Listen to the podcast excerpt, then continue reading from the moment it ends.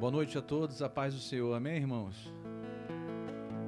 Estamos aqui para cultuar e exaltar o nome do Senhor Jesus.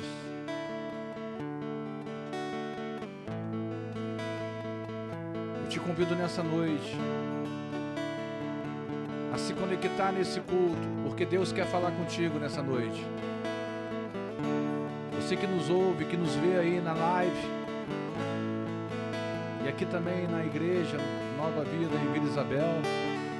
É com muita alegria que nós estamos aqui para exaltar o nome do Senhor. Meu nome é Leonardo, sou diácono lá na Igreja Nova Vida em Benfica. Nós estamos aqui para entoar louvores ao Senhor, para engrandecer o nome do Senhor. Você tem livre acesso para adorar o Senhor. Porque Jesus lá na cruz do Calvário abriu um novo e vivo caminho. O véu se rasgou de cima a baixo, o véu do templo, aonde só o sacerdote poderia passar por aquele véu. Mas o Senhor Jesus rasgou aquele véu e hoje você é um sacerdote do Senhor. Amém, irmãos?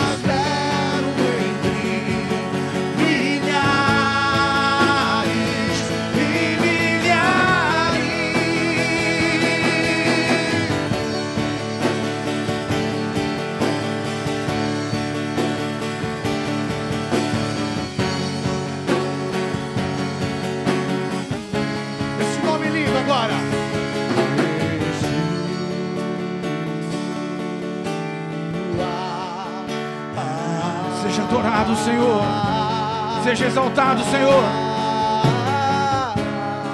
Nós te amamos, Senhor.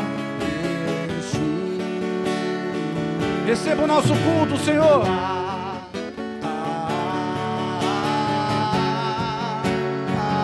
Receba o nosso louvor, Senhor.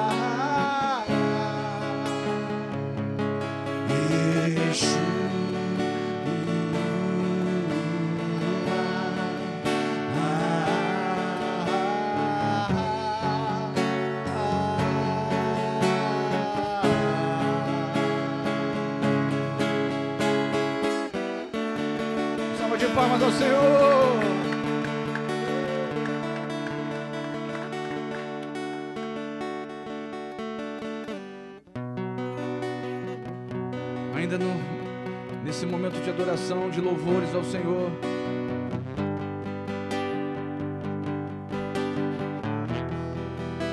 Abra o seu coração.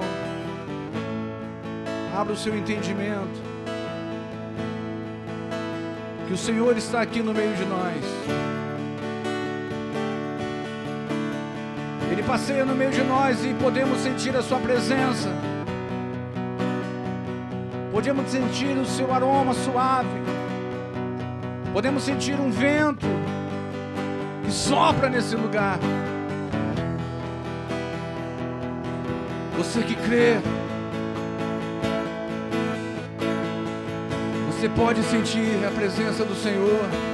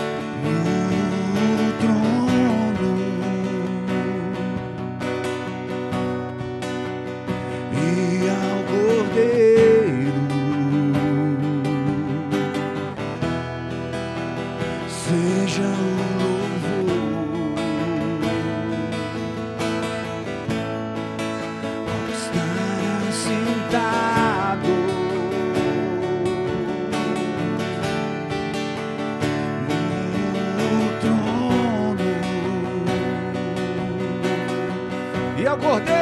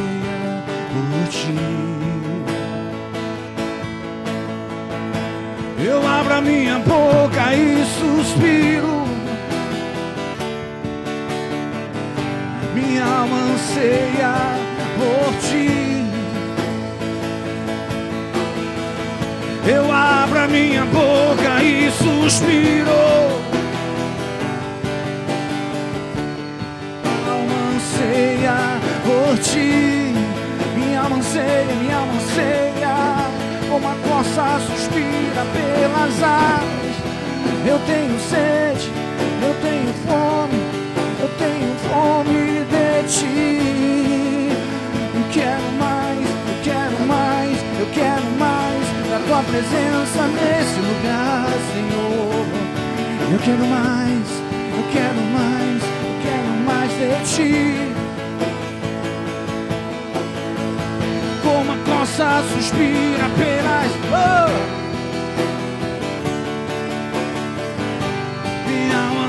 hallelujah.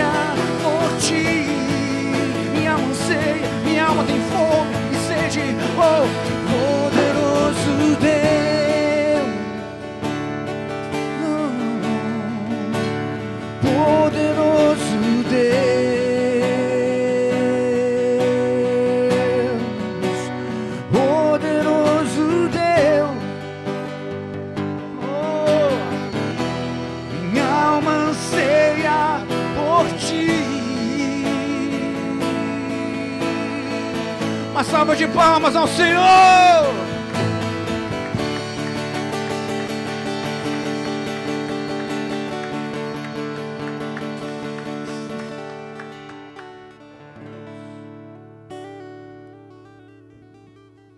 Boa noite, amada igreja, a graça e a paz em nome do Senhor Jesus, amém? Podem se assentar, você pode mais uma vez dar uma linda salva de palmas ao nosso Senhor e Salvador Jesus Cristo.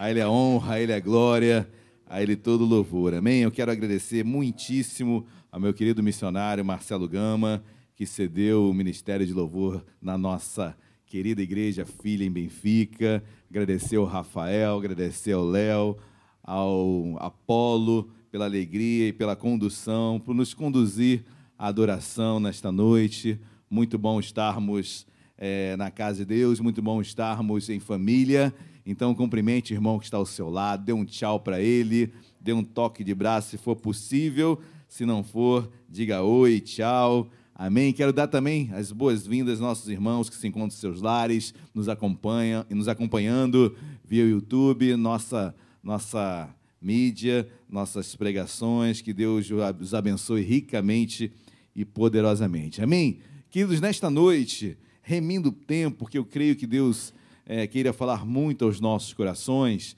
é uma série de mensagens, nós estamos caminhando, eu creio que seja essa a penúltima ou antepenúltima mensagem dessa série, a voz de Deus e as vozes do mundo. E o texto áureo desta série, Apocalipse 1,15, você não precisa abrir, mas João, quando estava na ilha de Patmos, ele é arrebatado por Deus até o dia do Senhor, e ali ele ouve uma voz falar com ele, e aquela voz João descreve como um som de muitas águas. A forma com a qual João pôde designar ou expressar a força daquela voz era som de muitas águas, queda de muitas águas, força, estrondo. Nós temos pregado bastante sobre isso. A palavra de Deus é um estrondo, é um som de uma queda d'água.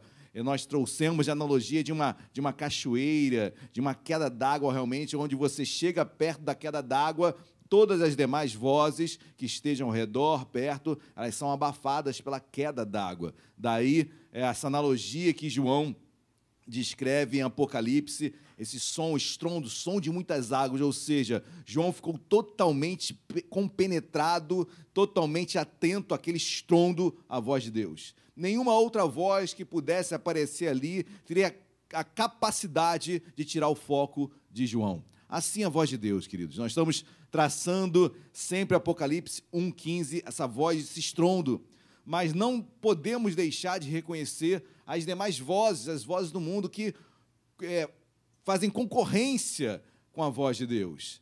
E nós, a nossa oração é que a voz de Deus venha a se sobrepor sobre todas as demais. Mas a concorrência existe, ela é forte, e conforme a, a, o andar de cada um, a criação de cada um, o contexto de vida de cada um, é, uma ou outra vai ser mais forte, não mais forte que a de Deus, mas concorrerá mais, sim, de uma forma mais intensa com a voz de Deus. Mas, queridos, nesta noite eu quero falar sobre uma voz que, na minha opinião, na minha opinião, é, é a voz que concorre mais com a de Deus.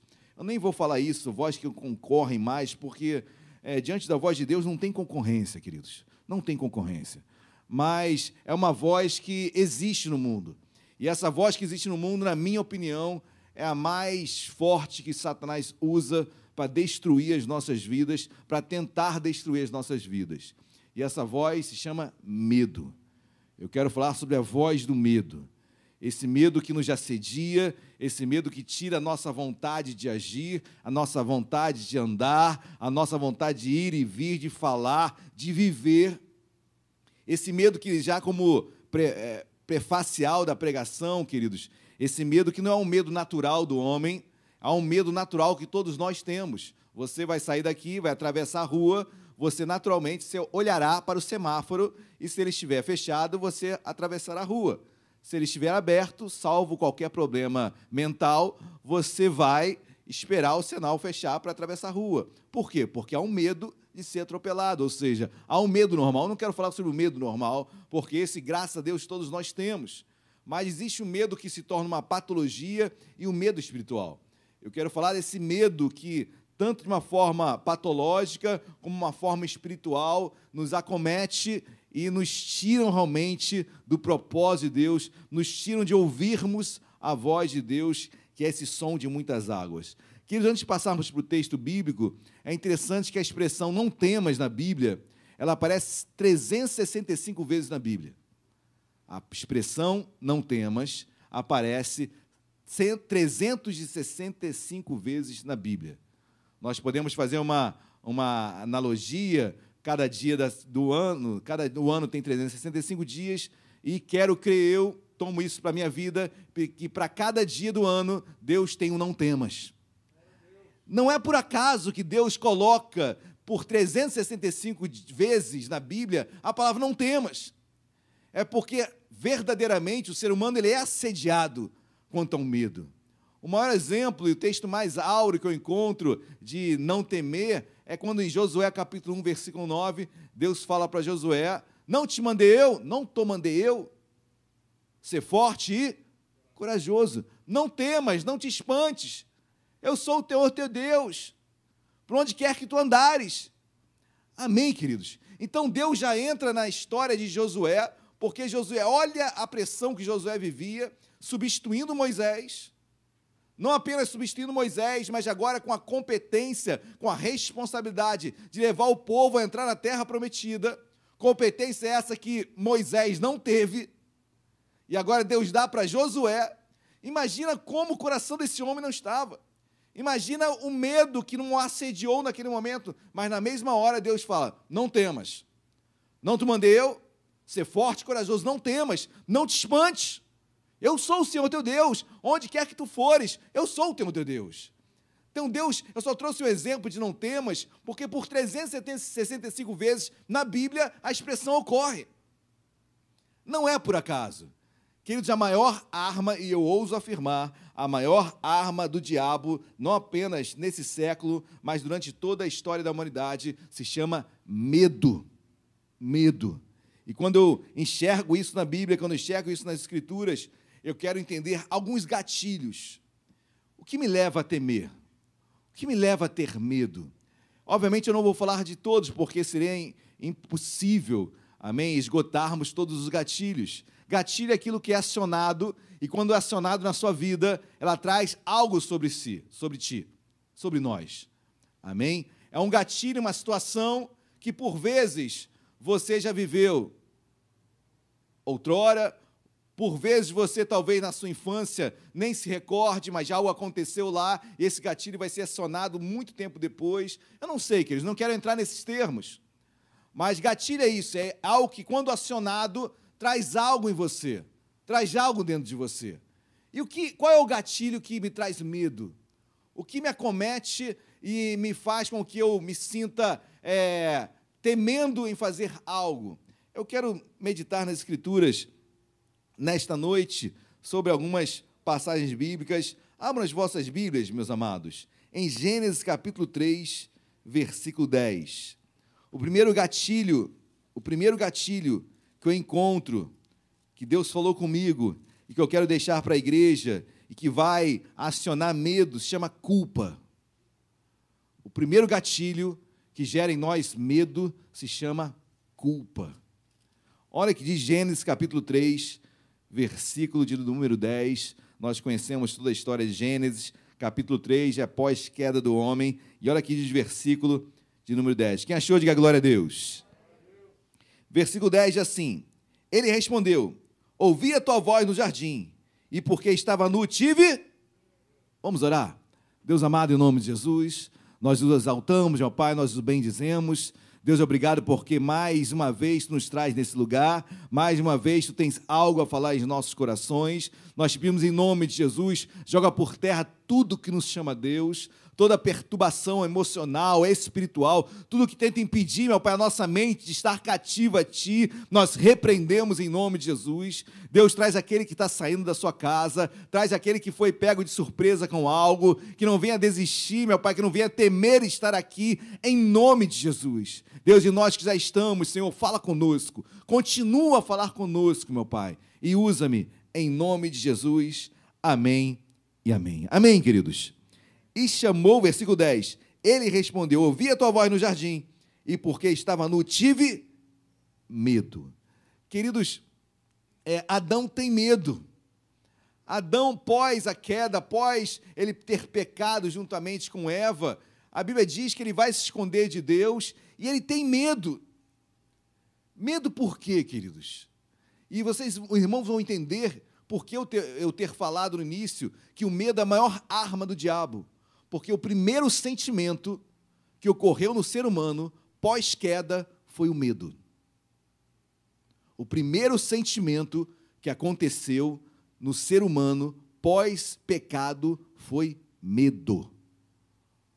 Ou seja, o pecado gera medo, o pecado gera culpa.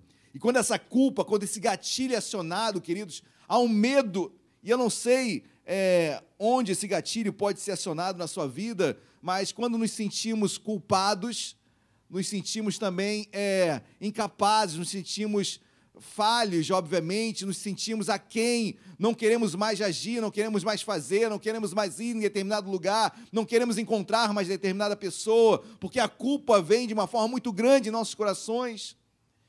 E esse gatilho é acionado e o medo vem sobre mim, eu acabo não agindo mais naquilo que Deus tinha para minha vida. Adão, queridos, ele simplesmente passou a culpa para outro. Olha, a culpa foi de Eva, e Eva passou a culpa para a serpente. Adão não teve nem condição de pedir perdão a Deus. Tamanha era culpa e após medo em seu coração. Não queria mais viver, não queria mais agir, não queria mais andar. Como não somos acometidos por culpas? O que fizemos no passado, o que fizemos hoje, o que, fizer, o que faremos amanhã. Culpas que vêm sobre as nossas vidas, que nos assediam na mente, mas você fez isso, você não é digno e a cobrança indevida vem sobre nós, e nós não conseguimos nos perdoar, e não nos conseguindo perdoar, tememos e não fazemos mais nada, porque um dia não deu certo com uma pessoa, com outra também não vai dar, e eu acabo me, me sabotando em todas as minhas áreas, eu acabo me sabotando em tudo que eu tente agir, porque o medo me acometeu, porque um gatilho foi acionado, a culpa. Queridos, quantos não conseguem confiar no perdão de Deus por aquilo que fizeram, por aquilo que deixaram de fazer. Quando na verdade na cruz, como louvamos aqui, todos os nossos pecados foram cravados na cruz. O castigo que nos traz a paz estava sobre ele. Quando lemos em Colossenses capítulo 2 que o escrito de dívida que era contra nós foi cravado na cruz. Toda a nossa culpa foi levada. Queridos, mas um dos maiores gatilhos que nos geram medo é a culpa. Então, que possamos entender que nós temos um advogado junto ao Pai, amém? Independentemente do que você possa ter feito, do que você fez, ou até do que você fará, nós temos um advogado junto ao Pai. 1 João capítulo 2, versículo 1, que Jesus é o nosso advogado. Não há pecado ou culpa que Deus não possa nos perdoar. Mas um dos gatilhos é a culpa, e ela gera um medo. Um outro gatilho, queridos, que está lá em Números, Números capítulo 13. Vai um pouquinho na sua Bíblia, caminhe um pouco com ela. Números, um pouquinho mais à frente, capítulo 13, versículo 33. Números 13, versículo 33. Estamos pregando sobre a voz do medo. Capítulo 13, versículo 33, também os irmãos conhecem tão bem é a passagem onde os dez espias, ou melhor, os doze espias, vão, obviamente, observar a terra prometida e dez deles voltam com um parecer pessimista. E esse gatilho que eu quero pregar agora é o gatilho do complexo da inferioridade, queridos. É um gatilho que, é, quando acionado, o medo vem de uma forma muito grande e deixamos de fazer aquilo que nos achamos aquém nos achamos inferiores, nos achamos incapazes de fazer. Olha aqui de versículo 33. Os dez espias dizem: Também vimos ali gigantes, os filhos de Anak, são descendentes de gigantes, e éramos aos nossos próprios olhos como gafanhotos. E assim também o éramos aos seus olhos.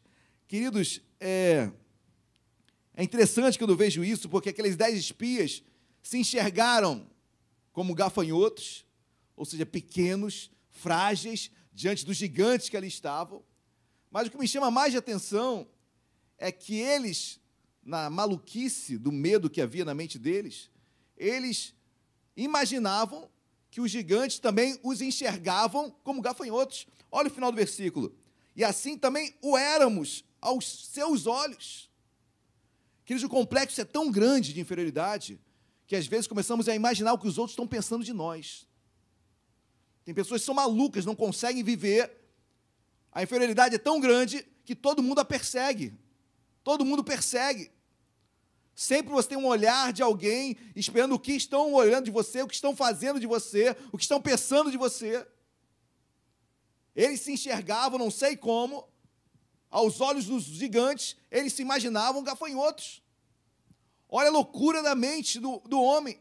Olha o medo que estava, que eles estavam tomados.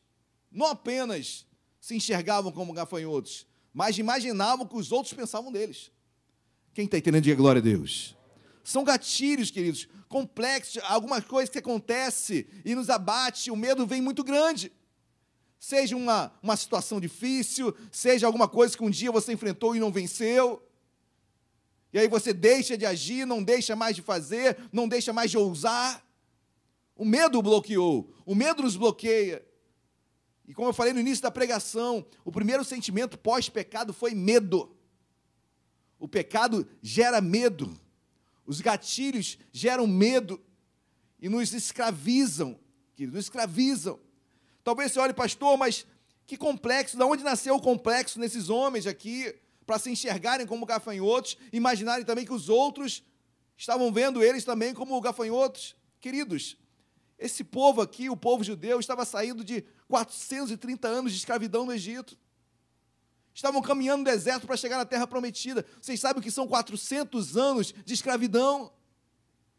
Ou seja, duas ou três gerações já nasceram escravas. Você sabe o que é isso? Você sabe que opressão é essa? Você sabe que inferioridade é essa? O nosso país vive até hoje sequelas de um período triste. Triste, para não dizer um nome muito, muito mais pesado de escravidão. Até hoje recebemos e temos reflexo disso.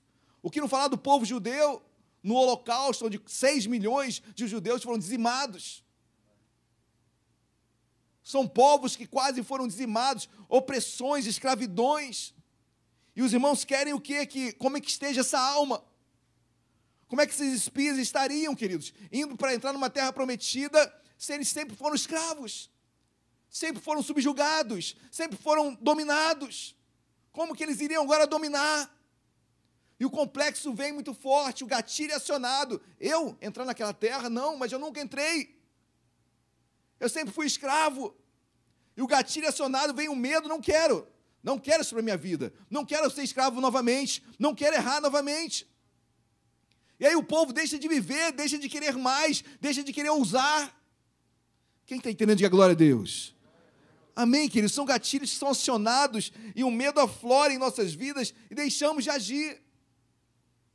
Que em nome de Jesus o medo caia por terra, em nome de Jesus em nossas vidas, amém? Que possamos ousar em Deus, naquilo que Deus tem para as nossas vidas. Terceiro gatilho, que assim Deus colocou no meu coração, 2 Timóteo, 2 Timóteo, capítulo 1, versículo 7. Segunda carta do apóstolo Paulo ao seu filho na fé, Timóteo, capítulo 1, versículo de número 7. Quem achou, diga glória a Deus. Quem não achou, diga misericórdia. Deixa eu dizer misericórdia aqui que está difícil. 2 Timóteo, capítulo 1, versículo 7. Todos acharam, amém? Isso, assim diz a palavra de Deus. Porque Deus não nos tem dado espírito de ou temor em outras versões, mas de poder, de amor e de moderação. Deus não tem nos dado espírito de temor, de medo. O terceiro gatilho, queridos, eu falo sobre problemas espirituais. São gatilhos que são acionados em nossas vidas. Amém? E nos trazem medo. Medo. Quantas vezes eu tive uma, uma, uma criação, não vou dizer criação, mas por vezes na minha adolescência, infância e adolescência, eu, eu acompanhei meus pais em algumas outras religiões. E quantas vezes não ouvi, se não fosse feito isso, apanharia. E eu apanhar, não estou falando dos meus pais, não, por favor, amém? Mas estou falando do, do mundo espiritual ali. Se não oferecer aquilo, se não despachar aquilo, Se não entregar aquilo, vai ter vingança, vão ter consequências. Quantas vezes eu não vi isso? Quantas vezes expulsando em nome de Jesus possessões espirituais, demônios? E quantas vezes nós não ouvimos isso da entidade demoníaca? Eu vou pegar ele, eu fiz isso para ele, eu fiz isso para ela. É meu cavalo, queridos. Cavalo é a coisa mais subjugada que existe, né? Porque quem está sobre o cavalo o domina. E aquele que está possesso, ele é o cavalo daquele que possui. Nós não somos cavalos, amém? Glória a Deus, igreja. Nós somos homens e mulheres de Deus, a menina dos olhos de Deus. Mas os problemas espirituais nos trazem medo. E nos sentimos acometidos, nos sentimos, melhor dizendo, bloqueados de, e sem coragem de insistir, de viver mais de Deus, de se entregar. Quantos, queridos, deixam de entregar a sua vida a Jesus com medo do que pode acontecer? Inúmeras vezes. E quando Deus liberta aquele algo lindo, aquela operação milagrosa que Deus faz, aquela novidade de vida, que é um processo, eu sei, mas Deus vai libertando dia a dia, pós, pós, pós. É de fé em fé, amém, igreja? Glória a Deus. Deus vai prosperando, Deus vai abençoando, Deus vai abrindo portas, Deus vai libertando. Então, em nome de Jesus, não deixe que gatilhos espirituais venham sanar o medo na sua vida, em nome de Jesus. Amém? Quarto gatilho. Abram as vossas Bíblias, 2 Coríntios. Volte um pouquinho aí na sua Bíblia. 2 Coríntios, capítulo 7, versículo 5. Segunda carta do apóstolo Paulo à igreja em Corinto, capítulo 7, versículo 5. Quem achou, diga amém. Olha o que Paulo diz à igreja. 2 Coríntios, capítulo 7, versículo 5. Porque chegando nós à Macedônia, nenhum alívio tivemos. Pelo contrário, em tudo fomos atribulados, lutas por fora, temores por dentro. Queridos, eu quero ficar nessa expressão que Paulo fala. Tudo fomos atribulados, lutas por fora, temores por dentro. O que Paulo estava expressando aqui, que muitas lutas exteriores ocorrendo, ocorreram, mas muitos temores interiores também ocorreram. Paulo está falando de lutas que acontecem no exterior e nosso interior é bombardeado. Lutas que acontecem no exterior são gatilhos para que o medo dentro de nós venha a ser acionado. Quantas lutas você não passa? Quantas dificuldades você não passa exteriormente e o medo não vem de você, mas não vou fazer mais, vou desistir, vou abandonar, não vou insistir. E se eu falar o que vai acontecer? E se eu fizer assim, o que vai ser da minha vida? Quantos medos não sofremos por lutas exteriores? São gatilhos, são sonados lá fora, mas Paulo fala: temores aqui dentro, temores por dentro. Lutas lá fora, mas temores aqui dentro que todos nós passamos, num grau maior ou menor. Ou seja, queridos, o maior álibi do medo, o maior álibi do medo são as lutas exteriores. São as lutas exteriores. Nos acometem dia após dia. E a questão não é a luta, porque ela sempre existirá. Sempre existirá. A questão é como eu irei respondê-las. Como nós iremos responder? Uns não respondem porque são acometidos pelo medo, o gatilho é acionado, o medo se sobrepõe sobre mim e eu não consigo nem responder eu me esvazio, eu me escondo, eu me. Eu não consigo nem responder, queridos. Eu não me sinto capaz, eu me sinto impotente. Me sinto com medo de qual resposta eu vou receber diante daquela aflição, diante daquele desafio. Eu vou lutar para aquele emprego? Eu vou tentar aquela vaga? Mais do que vão pensar de mim, o que vai ser ali, como vai ser a entrevista, o que vão falar de mim, o que vão propor para mim, como eu vou ser desafiado, e se eu não, se não for bem? E se eu for envergonhado? Queridos, quantas coisas não passam num grau maior ou menor em nossa mente? gatilhos que são acionados. E a voz do medo cresce dentro de nós. Cresce dentro de nós. Queridos, eu anotei algumas coisas aqui, depois eu vou entrar no texto, que Deus falou muito comigo. Quando entrar, entrar nesse texto, nós já estaremos quase encerrando a palavra. Mas o medo é contrário à fé. Guarde isso, queridos. O medo é totalmente antagônico à fé. Assim como Hebreus 11, 1 diz que a fé é a certeza das coisas que se esperam e a convicção de fatos que não se veem, eu poderia dizer que o medo é a certeza de que tudo vai dar errado e a convicção que eu estou perdido. O medo é o contraponto total da fé. O medo é não acreditar que somos mais do que vencedores. Como Romanos 8 diz que nós somos mais do que vencedores, o medo fala que eu não sou vencedor. O medo é contrário a todas as palavras bíblicas que você possa colocar de fé em seu coração. Porque o medo faz perdedor, o medo faz fracassado, o medo faz um covarde. Lembre-se, primeiro sentimento do homem, pós-queda, em Adão, medo. Estava nu, tive medo, me escondi.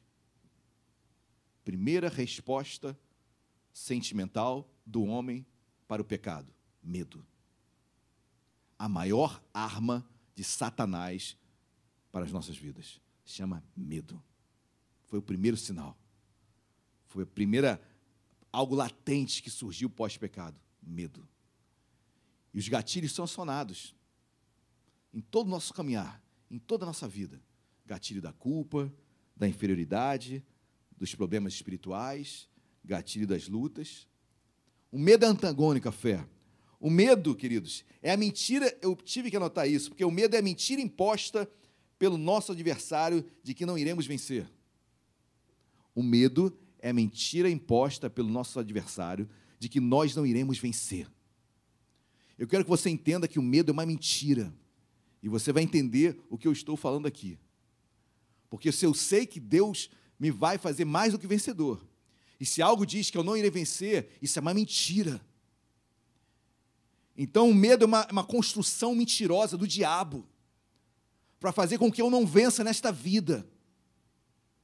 Se você for acometido por medo, e obviamente eu estou falando não no medo natural, queridos, amém? Eu falei no início da pregação. É o medo de você não atravessar a rua, senão você pode ser atropelado. Isso é um medo normal. Mas o medo espiritual, o medo patológico. Esse, queridos, é uma arma do inferno. Do inferno. E se eu não tiver discernimento, por que eu não estou fazendo isso? Por que, que eu não respondi? Por que eu não sei falar não para as pessoas? Escuto muito isso, mas eu não consegui falar não, porque como é que ia ser, como é que ia ficar? Querido, você corroborou. Porque eu tive medo, não sei. Claro que cada um tem uma personalidade, cada um tem um, uma forma de agir, cada um é, um, um, um é mais interiorizado, um é, um é mais extrovertido, outro mais introvertido. Eu sei, sabemos, mas consiga ter discernimento espiritual para entender quando você está deixando de fazer algo por medo. Por que eu não vou? Por que eu não vou ali? Por que eu não vou tentar aquele emprego? Não, aquilo ali é muito para mim. Por que, que eu estou deixando de fazer alguma coisa? Por que, que eu não vou mais ali? Por que eu não frequento mais aquele lugar? Que história é essa? Quem me escravizou? Quem disse que eu não posso ir? Quem disse que eu não posso fazer? Quem está entendendo, diga glória a Deus. O medo é a mensagem de derrota, da incapacidade, da ausência de cuidado ou de proteção divina que isso é perfeito. O medo é, é, é, a. É, é a palavra, é a mensagem que diz que você não confia em Deus. O medo é a mensagem que diz que você não confia, não é seguro em Deus. Porque se eu sou seguro em Deus, misericórdia. Se eu tenho segurança em Deus, eu creio, eu vou insistir, eu vou vencer, eu vou lutar. Quantos casais não abandonam a, a, a vida eh, conjugal porque tem medo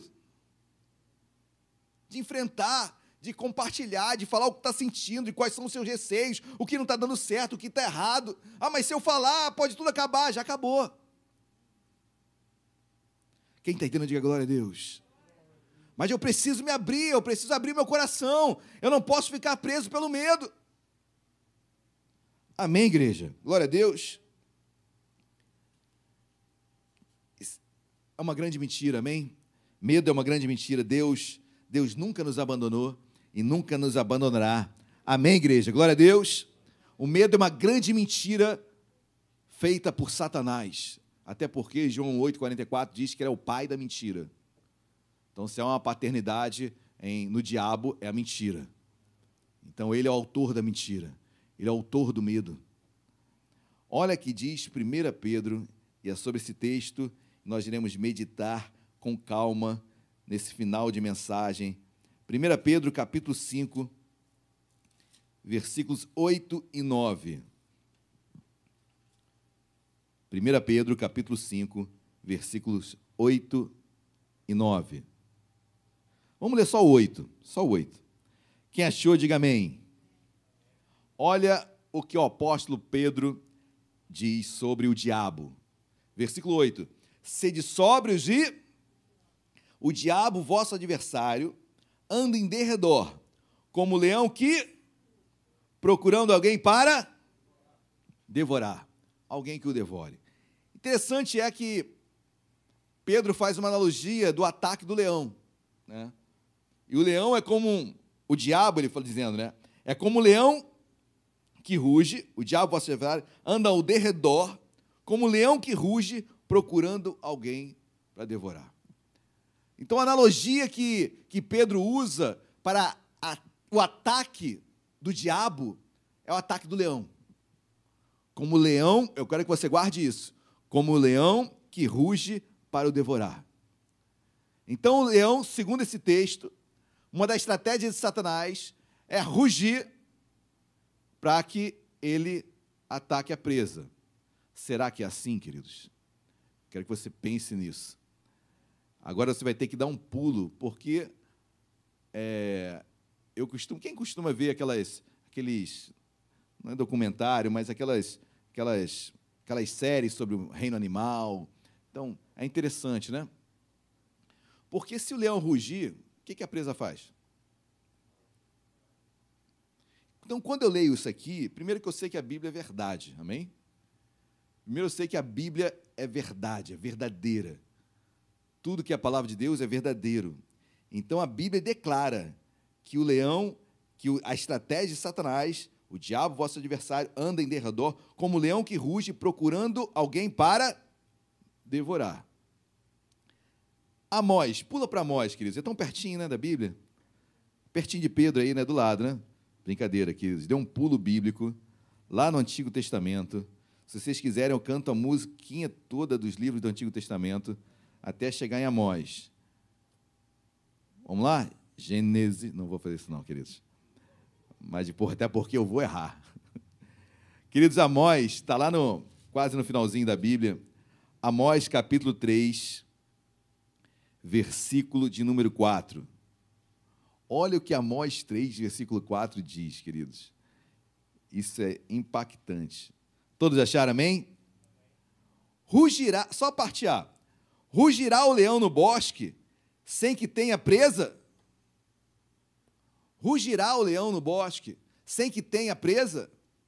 Ou seja, ele vai rugir sem ter posse, domínio, ter conquistado a presa? Rugirá o leão? Rugirá o leão no bosque sem que tenha presa? Certamente não, queridos.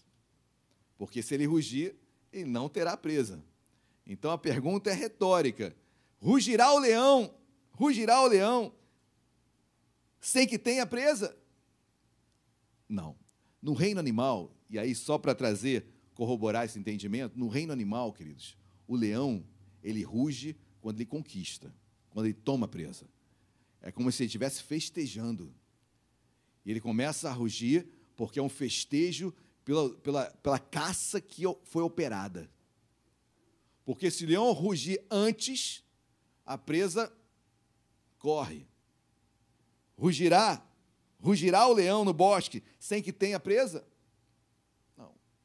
Ele ruge quando tem a presa, porque ele conquistou. Quando ele conquista, ele faz uma festa. Pastor, o que o senhor está querendo falar sobre isso? Queridos, é interessante que quando eu leio isso, o que Pedro estava querendo afirmar. Agora vamos lá em Pedro novamente. Vamos lá em 1 Pedro. Dê um pulo aí na sua Bíblia novamente. 1 Pedro, capítulo de número 5. Amém? Amém ou não amém, igreja?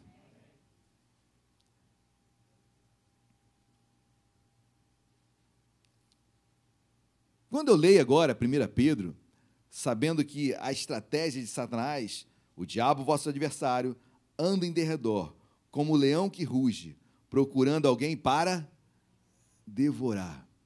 É interessante, queridos, porque nós já lemos na Bíblia, respaldo bíblico e respaldo também no reino, reino animal, que o leão ruge quando tem a caça. Quando tem a caça.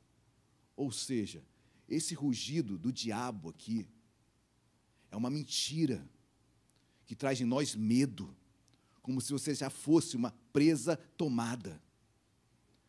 É um rugir de quem já tem a caça na sua boca.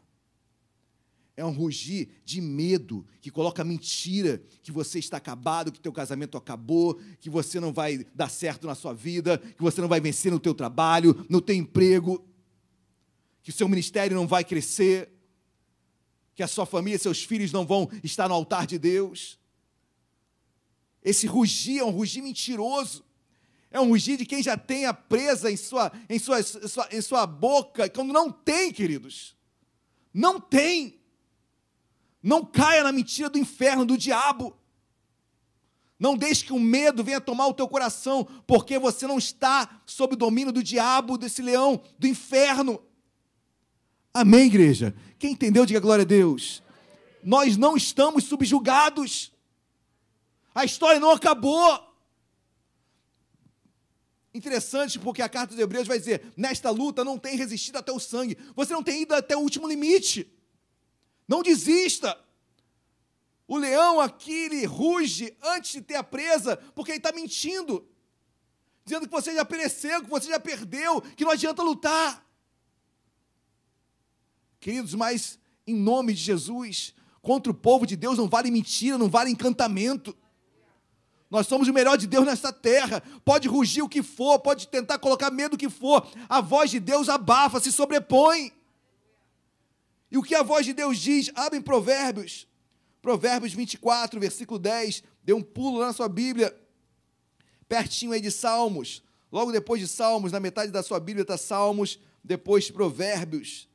Provérbios 24, versículo 10. Queridos, o medo é uma mentira do inferno para tentar tirar você do foco. O medo tenta dizer que você já está derrotado, que o leão já o, já o atacou. Mentira. Provérbios 24, 10 diz assim: quem achou, diga glória a Deus. Olha o que diz versículo 10 do capítulo 24: Se te mostras fraco no dia da angústia, a tua força é pequena. Se te mostras fraco no dia da angústia, a tua força é pequena. Se você se mostrar fraco na luta que está por vir ou que já veio, a tua força é pequena. E a nossa força não é pequena. Não vamos nos mostrar fraco no dia da luta, da angústia. Não deixe que o medo coloque você para baixo. Quando a Bíblia é totalmente contrária, no dia da angústia, não te mostre fraco. Interessante é, não te mostres fraco no dia da angústia, porque se você te mostrar, a tua força é pequena. Nossa força não é pequena. Amém, igreja? Se mostre forte. E essa, a sua força, queridos, não é o seu braço. 2 Coríntios capítulo 10, né? A partir do capítulo 10. O meu poder se aperfeiçoa na fraqueza. Quando fraco é que sou forte. Porque na minha fraqueza eu sou muito forte em Deus.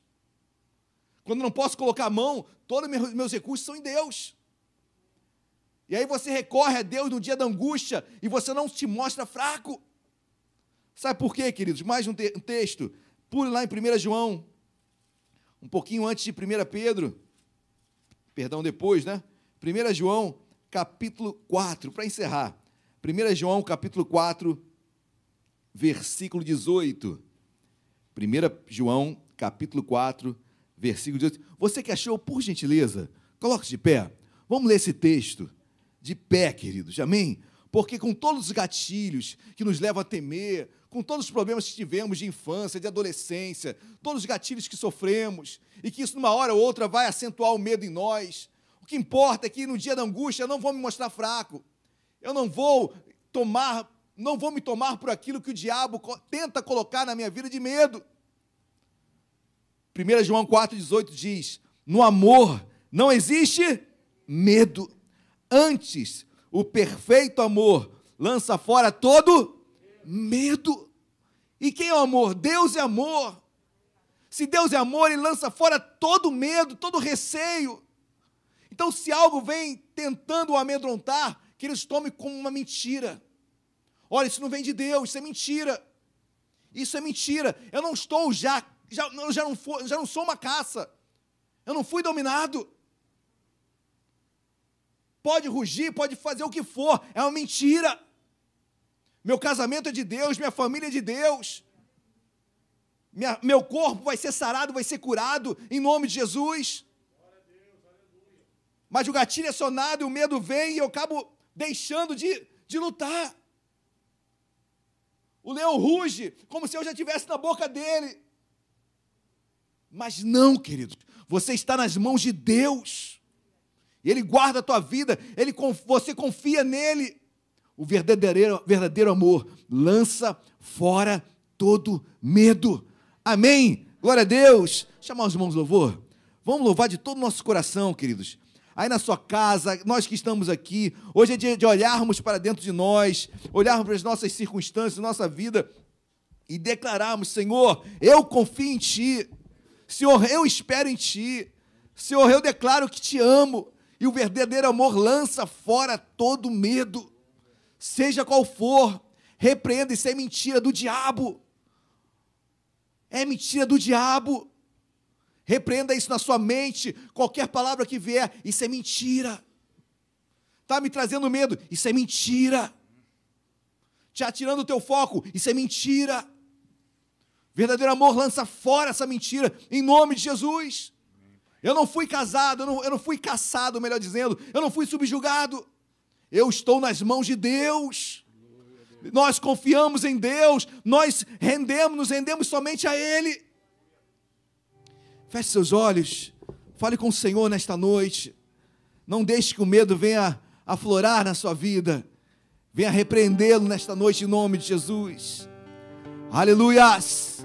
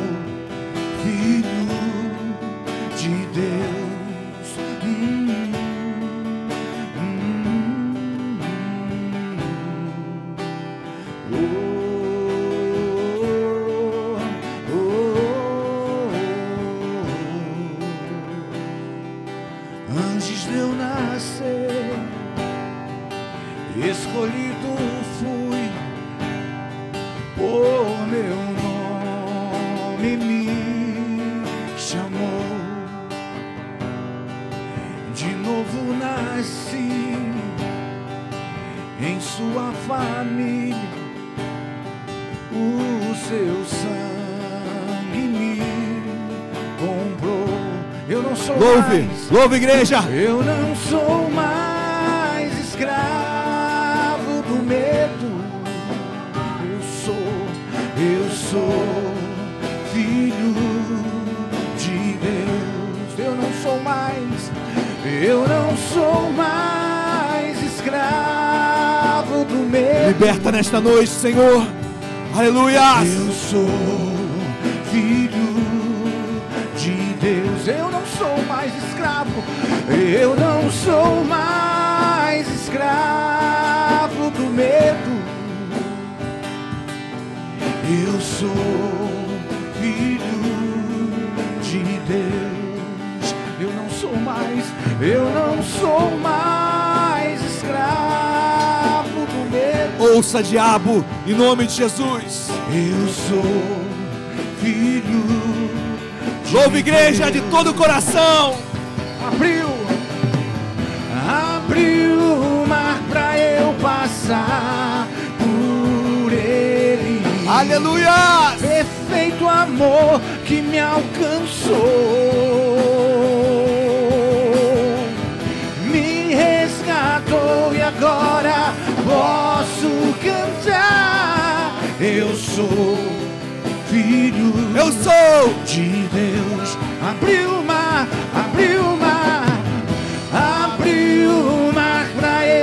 passar por ele. Perfeito amor que me alcançou.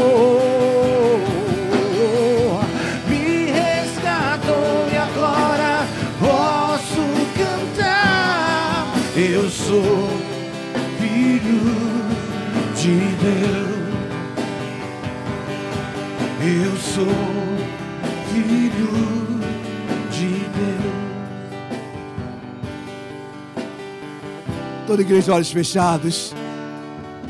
Você que está na sua casa também.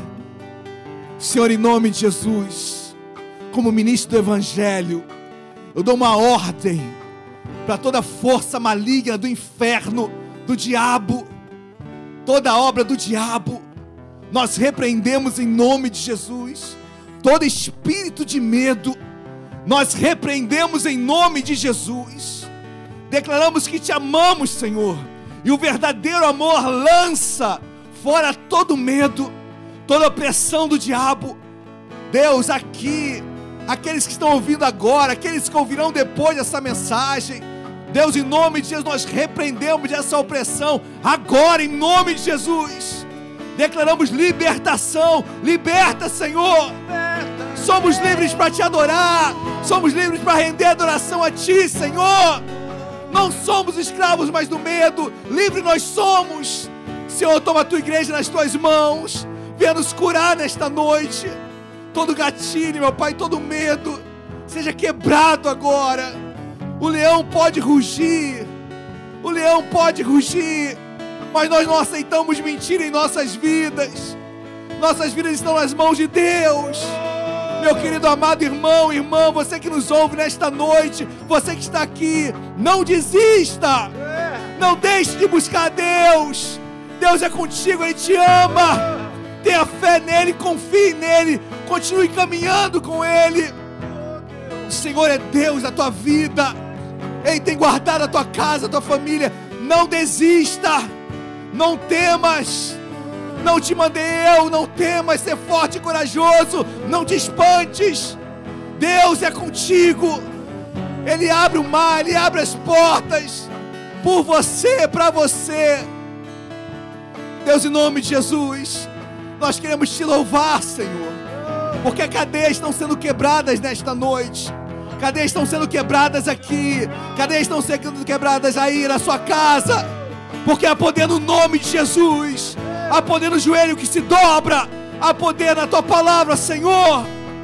E nós profetizamos casais restaurados, famílias renovadas, filhos no teu altar, filhos retornando para tua casa. Deus, famílias restauradas.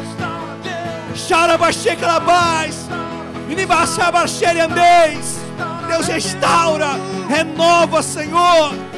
Nós não desistimos, não desistimos da nossa casa, da nossa família. Senhor, obrigado por esta noite. porque saímos daqui certos do que tu fizeste, meu Pai, em nossas vidas. Certo, certo.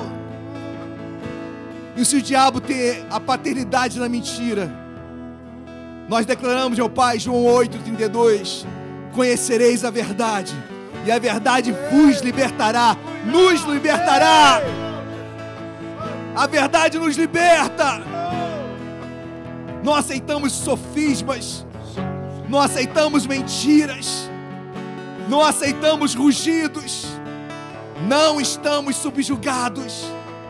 Nós somos teus, Senhor. E obrigado e abençoa, Deus, cada cada, cada família hoje, aqui e para todo sempre. Em nome de Jesus. Amém. E amém. Você crê nisso? Dê um glória a Deus bem alto aí no seu lugar. Dá uma linda salva de palmas a Jesus. Glória a Deus. Pode se assentar, queridos. Meu Deus, eu não queria parar não é hoje. Oh, glória a Deus. Quanto Deus falou comigo, queridos. Deus falou comigo hoje quando eu estava louvando aqui, que já me deu a pregação de domingo de manhã. Deus falou comigo enquanto eu ministrava a palavra. Como Deus falou comigo, como Deus falou comigo. E que Deus continue a falar ao seu coração, amém? E você que está em casa também, não desista, não desista. Deus é contigo. Amém, queridos? Glórias a Deus. Bom, em culto a Deus ainda, momento de dízimos, ofertas, momento onde adoramos a Deus com nossas finanças, a nossa vida financeira, no altar de Deus. É uma forma de nós louvarmos a Deus também com as nossas finanças. Amém? Abram as vossas Bíblias em Tiago. Tiago, capítulo Cadê Tiago? Tiago sumiu da minha Bíblia. Tiago. Tiago, capítulo 1.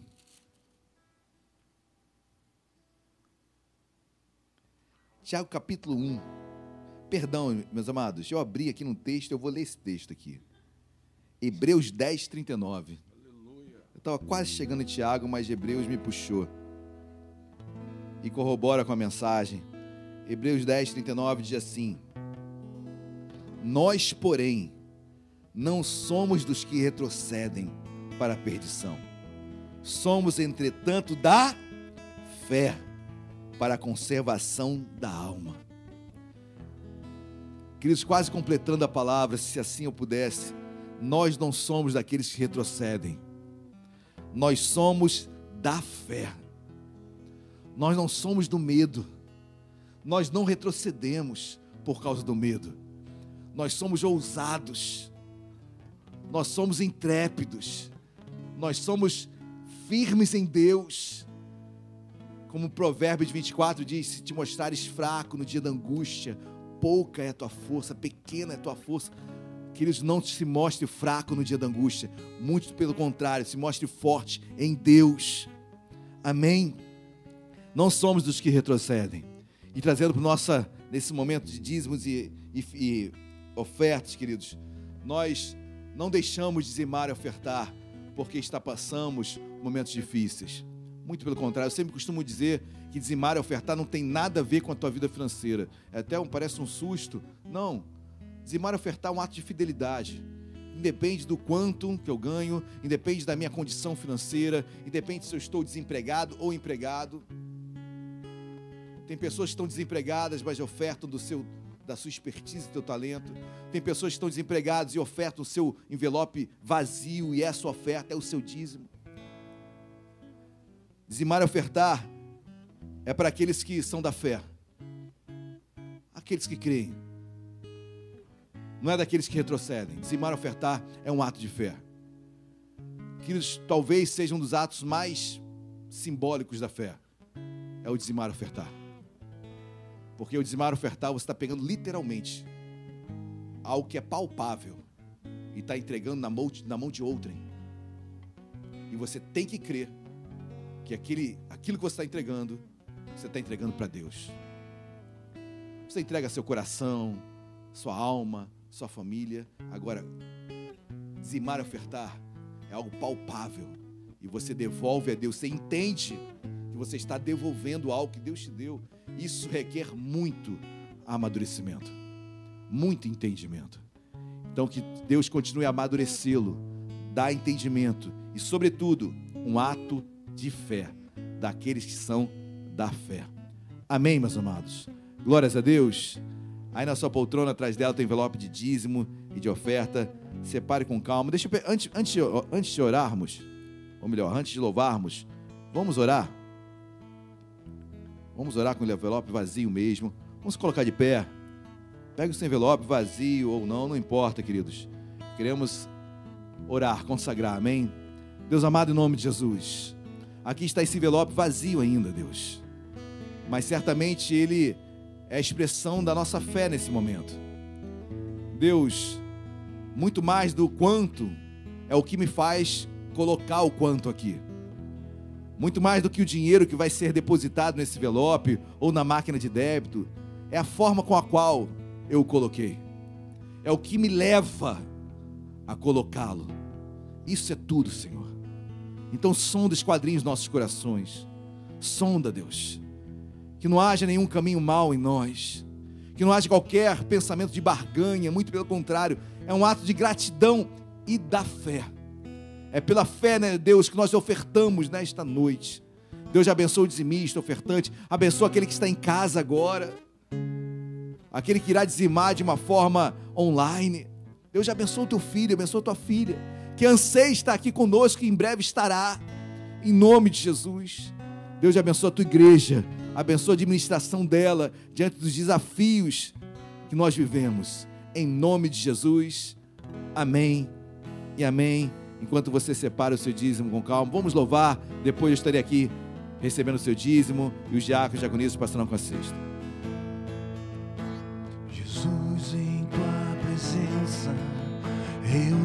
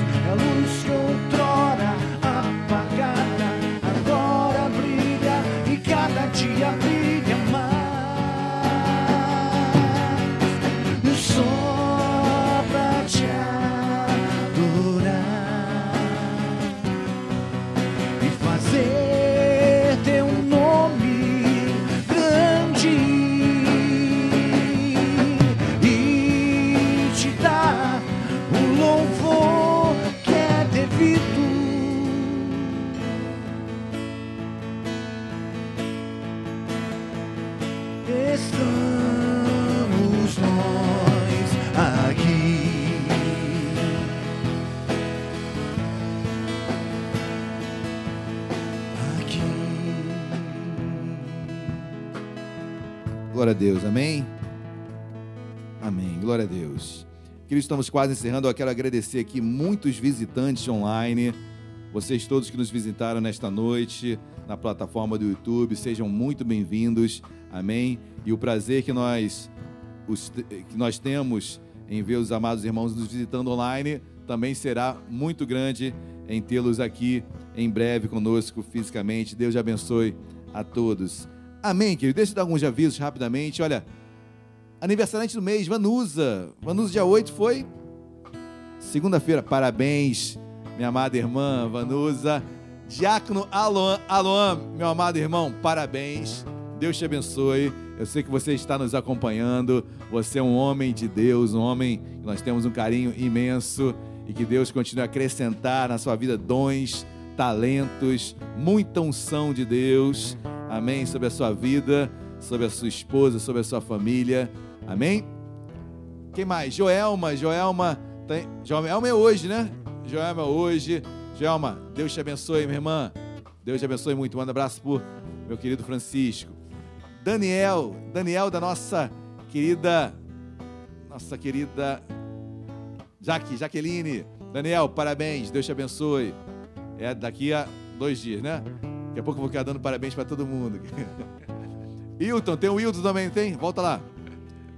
Hilton, tô com saudade de você, meu irmão. Amém? Essa saudade entenda que é uma exortação. Maria Tereza, Maria Tereza, parabéns, minha irmã, dia 19, né? Glória a Deus. Próximo. Batismo nas águas, dia 20, esse sábado agora, o próximo, vai ser lá em Copacabana. Nós, nosso ponto de encontro vai ser às sete e meia da manhã na Igreja Nova Vida de Copacabana. Depois ali nós iremos para o batismo na praia, que são dois quarteirões na praia. Depois nós voltaremos. Quem entrou nas quem se batizou poderá tomar banho na igreja. Depois nós teremos um café da manhã lá, abençoado, um momento de comunhão. Toda a igreja convidada, todos estão convidados a estarem lá conosco. Fazemos uma grande festa para esses três amados irmãos, é o a Thaís, o Aleph e a Rosângela. Amém? Escola Bíblica Dominical, olha, domingo às 9 horas com o diácono Flávio Franco e também classe de batismo. Meu, meus amados irmãos vão se batizar agora às 9 horas da manhã com a diaconisa Luciana Gama. Pela manhã, culto da família do ensino, eu estarei aqui trazendo uma mensagem de Deus para a sua vida. À noite, culto de celebração e fé com o nosso querido e amado irmão, diácono Renan. Amém? Amém? Vamos colocar de pé? Vamos orar, vamos agradecer a Deus. Novamente agradecer, meus queridos irmãos, Rafael, Léo, Apolo, Apolo, pelo prazer, pela alegria de estarem nos conduzindo aqui em adoração. Agradecer ao missionário Marcelo Gama também, lá em Benfica. Amém? Vamos orar? Deus querido, Deus de graça, Deus de misericórdia, Deus é obrigado por essa noite maravilhosa na tua presença. Deus é obrigado porque eu tenho certeza, assim como tu falaste comigo, com muitos, tu também falaste. E eu te peço, meu Pai, continuas, continue a falar, continue a falar com o teu povo, Deus. Durante toda essa semana, durante o final de semana, Deus, tenha liberdade para falar em nosso meio. Despede o teu povo em segurança, em paz, nos livra de todo mal, Senhor. E que o amor de Deus Pai, a graça e a paz do nosso Senhor e Salvador Jesus Cristo, e as doces consolações do Espírito Santo de Deus, seja sobre as nossas vidas, hoje e para todo sempre. Toda a igreja diga. Amém e amém. Dê uma linda salva de palmas a Jesus. Deus te abençoe a todos. Vão em paz.